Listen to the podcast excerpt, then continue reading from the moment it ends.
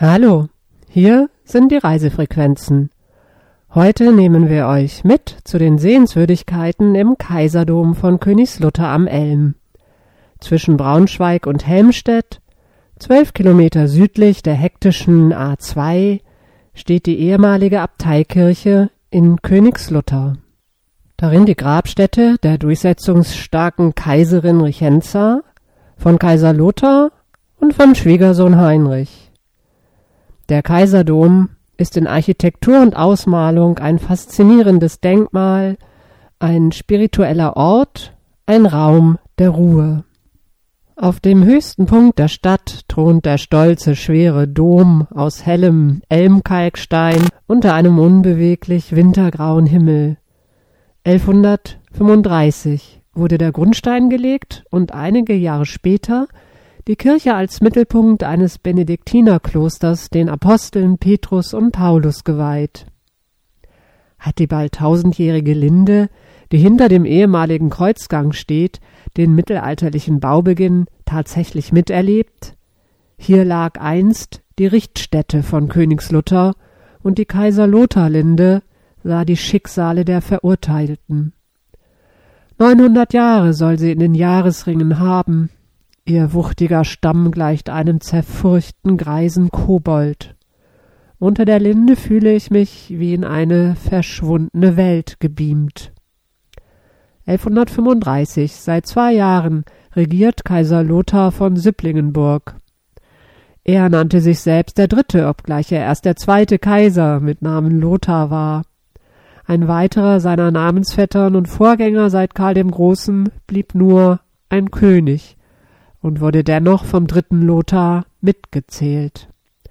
Lothar der Dritte plante mit dem Kaiserdom in Königslutter sein Hauskloster und eine prächtige Grablege für die eigene Dynastie derer von Süpplingenburg.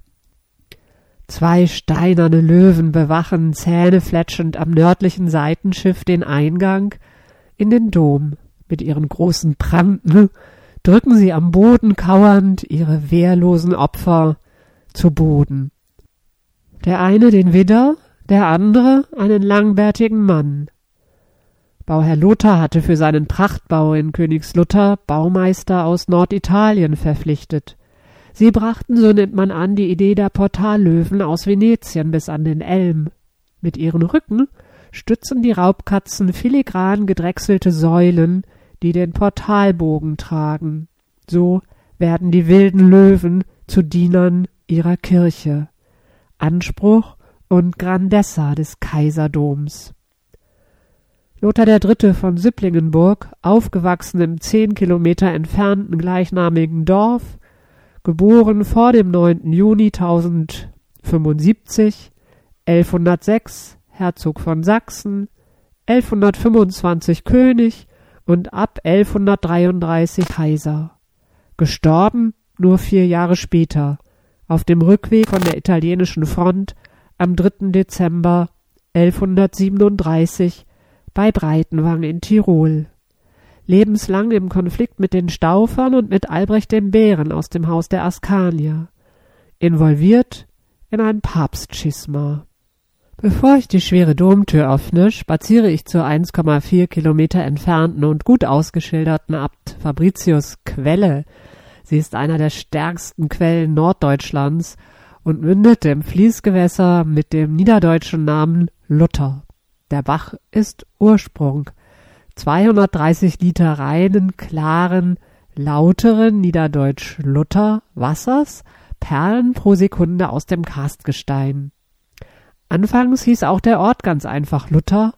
Ab Ende des 14. Jahrhunderts bürgerte sich in Erinnerung an den König und den späteren Kaiser Lothar das zusätzliche Königs ein. Ich trete in den Kaiserdom. Der Innenraum ruht im winterlichen Zwielicht. Die klassische romanische Basilika mit Langschiff, zwei Seitenschiffen, Vierung Chor und den beiden Seitenapsiden ist kühl und still. In der fast mystischen Beleuchtung der schönen Zylinderlampen wird die farbige Ausmalung sparsam erhellt. Die kleinen Fenster der Romanik verschließen die äußere Welt. Der Dom von Königslutter ist eine großartige Sehenswürdigkeit. Absichtslos schlägt meine Tasche gegen eine Kirchenbank. Ein fast erschreckend lauter Knall hallt durch den Dom. Die wunderbar weittragende, verzögernde Akustik ist ein idealer musikalischer Raum für die spirituellen Gesänge der Gregorianik. Lothar hat die Vollendung seines Baus nicht mehr erlebt. Erst sein Enkel Heinrich der Löwe sah die fast fertige Kirche. Später kamen Umbauten und Restaurierungen im 15. Jahrhundert dann die Westtürme und kaum später die raumverändernden Ideen der Reformation hinzu. Langsam gewöhnen sich meine Augen an das Halbdunkel. Ich erkenne die um 1450 erneuerten gotischen Gewölbe der Seitenschiffe und die Decke des Hauptschiffs aus dem späten 17. Jahrhundert. Ende des 19. Jahrhunderts begann das Projekt der neuen farblichen Dekoration. Bis heute bestimmt es das Innere. Der Kaiserdom ist kunsthistorisch zweifach bedeutend. Eine stattliche romanische Dreiturmanlage mit der als Zeitdokument herausragenden Ausmalung im Stil des neoromanischen Historismus. Nachdem gegen Ende des 19. Jahrhunderts die mittelalterlichen Fresken mehrfach und zuletzt gelb überstrichen waren, regte eine Bürgerinitiative mit Unterstützung des Prinzen Albrecht von Preußen, zuständig als Regent im Herzogtum Braunschweig, die Instandsetzung des Doms inklusive neuer Bildkonzeption an. August Essenwein, der erste Direktor des Germanischen Nationalmuseums in Nürnberg, schlug mittelalterlichen Klassizismus vor, und der Braunschweiger Hofdekorationsmaler Adolf Quensen wurde mit der malerischen Ausfertigung beauftragt. Die neuen Bilder im Dom entstanden zwischen 1887 und 1894 und unterstreichen das Legitimationsbedürfnis der Hohenzollern als Kaiser des Zweiten Deutschen Kaiserreichs. Für den Maler Quensen brachte der gelungene Auftrag den Karrieresprung. Ab 1895 malte er das Prestigeobjekt in Berlin, die Kaiser Wilhelm Gedächtniskirche, aus. August Essenwein nannte sein Konzept für den Kaiserdom in Königslutter den Prozessionsweg. Ich versuche ihm zu folgen. In der Turmhalle erkenne ich die Wurzel Jesse. In den Obergartenflächen der Langhausjoche folgen im Süden die Personifikationen der vier Elemente Feuer, Wasser, Luft und Erde. Im Norden halten geflügelte Wesen glänzende Sonnen- und Mondscheiben als Symbol für die vier Tageszeiten. Auf den Wänden des Querhauses stehen die musizierenden Engel der himmlischen Heerscharen im purpurnen Glanz. Krummhorn und Laute korrespondieren mit der restaurierten romantischen Orgel, die gegenüber im Westen steht. An den Seiten stehen sich in brillanten Farben und seit der Restaurierung der Ausmalung 2010 wieder leuchtend Kaiser Lothar und seine Frau Richenza gegenüber. Der Stifter und seine Gemahlin. Ohne sie gäbe es den Dom nicht. Auf den Wandflächen des Chorjochs malen vierzehn personifizierte Tugenden zur mittelalterlichen Ordnung und treten dabei die symbolisierten menschlichen Laster mit Füßen. Vor ihnen öffnet sich, über ihnen im Gewölbe des Altarvorraums, unter grünen Palmen das himmlische Jerusalem. Der magische Blickfang ist der romanische Ostchor. Architektonisch durchkomponierte und mit sorgfältigen Steinmetzarbeiten dekoriert, ist er der älteste Teil des Kaiserdoms von Königslutter. Jetzt schmückt ihn im Zenit der Pantokrator, unter ihm stehen die Evangelisten und über ihm wird er begleitet von zwölf bewegten Widdern. An seinen Seiten die Schutzpatronen Petrus und Paulus. Vor dem Chor ist das zentrale Grab. Hier liegt Kaiser Lothar mit seiner Frau Richenza und dem Schwiegersohn Heinrich bestattet. Nach Lothars Tod im fernen Tirol wurde der Leichnam sechs Stunden lang gekocht, so konnten die Gebeine problemlos überführt und unterwegs zur Huldigung gezeigt werden.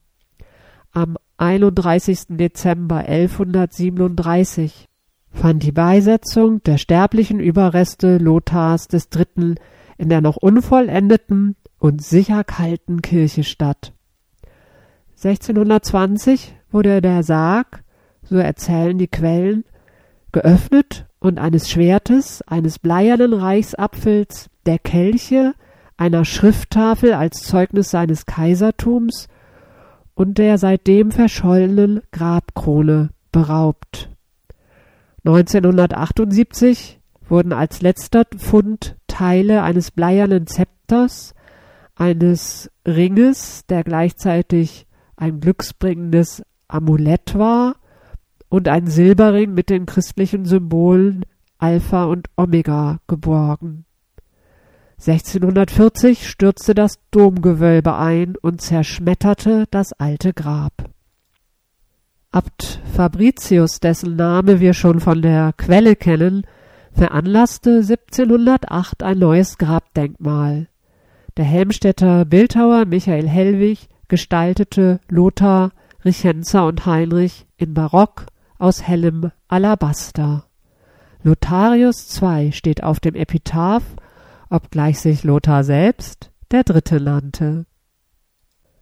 Der Kaiser in der Mitte, zur Linken seine Frau Richenza, aus dem gut hundert Kilometer entfernten Nordheim, durchsetzungsstark und gut vernetzt, bestattet mit einer bleiernen Grabkrone und einem Blumenstrauß aus Salbei. Zur Rechten Schwiegersohn Heinrich der Stolze, Herzog von Bayern, durchaus für seine hoffärtige, hochlesige Art bekannt, Heinrichs Ehefrau war Lothars und Richenzas einzig überlebendes Kind, Gertrud von Sachsen, Mutter Heinrich des Löwens.